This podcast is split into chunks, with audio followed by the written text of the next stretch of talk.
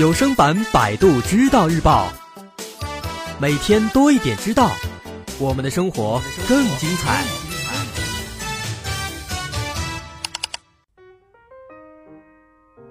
我们人类对于大脑和它的运作方式，其实有很多误解。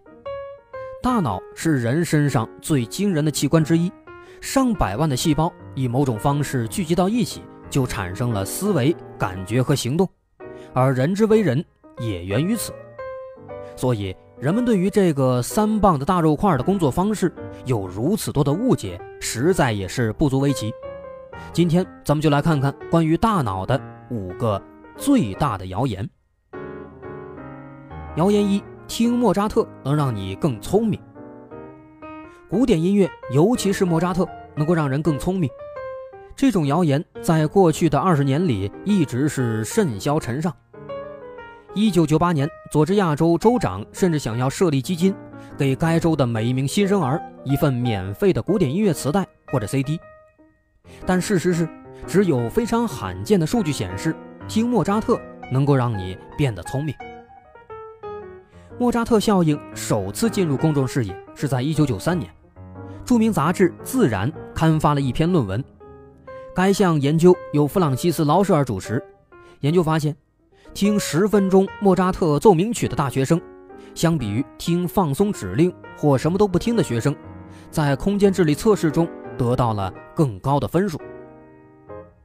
但是，即使在这项研究中产生的效果也是非常短暂的，在十到十五分钟之后就会逐渐消失了，而且。听莫扎特也仅仅对折纸或者用铅笔解决迷宫问题之类的空间智力测试有效，但整体来说，某一方面的智力提高并不意味着其他方面也能够如此，所以没有理由认为这能提高人的数学或文字推理能力。从那时起，人们开展了数十项研究，验证古典音乐的效果。一些科学家认为，相比于莫扎特的空间结构天赋，实验的结果与乐趣和情绪更相关，并且实验显示其他音乐也会有类似效应。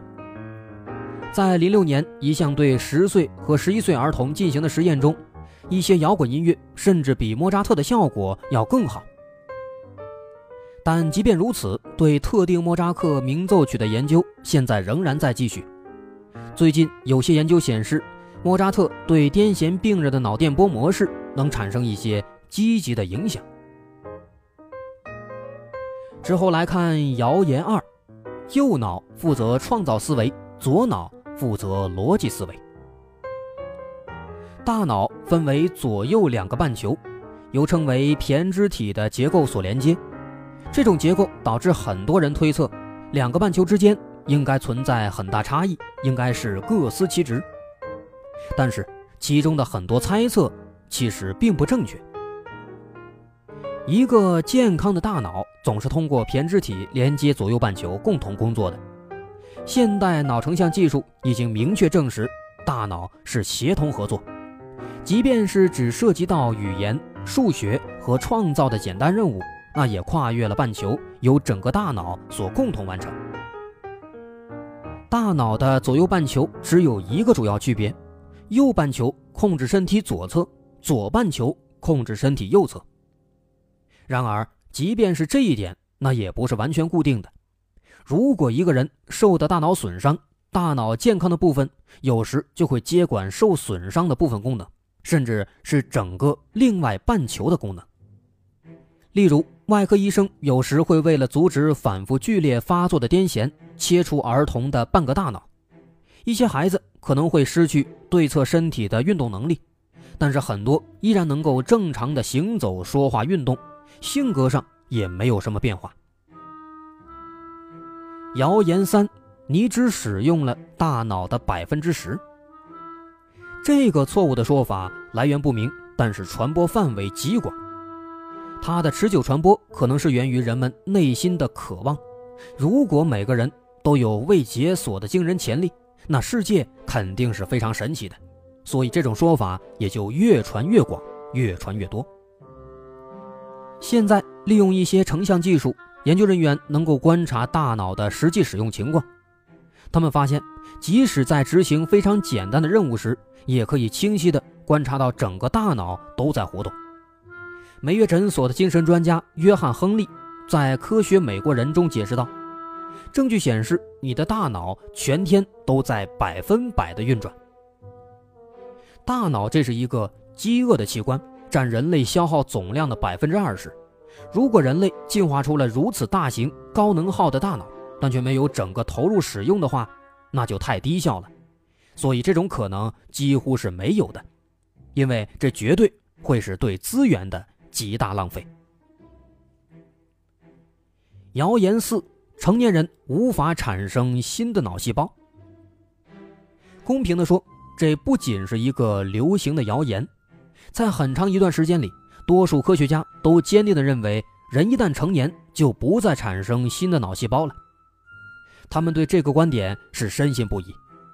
当六十年代麻省理工学院的研究者约瑟夫·奥特曼发现成年小鼠能够产生新的脑细胞时，其他研究者甚至还置若罔闻，认为是一派胡言。但是随后，这一现象在其他物种中也得到了证实。在上世纪八十年代，科学家发现了成年家禽产生新的脑细胞的证据。九十年代。在小鼠和猴子中也发现了类似证据。最终，在一九九八年，科学家发表了一项研究，证明成年人也能够产生新的脑细胞。他们找到了数名患有癌症的志愿者，在他们大脑中注射了细胞标记物，证实了这一点。后来，在这些病人去世之后，研究者检查了他们的大脑，并在海马区域发现了新生细胞的切实证据。时至今日，科学家们仍然在研究这些新的细胞的具体功能，以及它们对人体思维会产生什么样的影响。谣言五：你的记忆是准确无误的。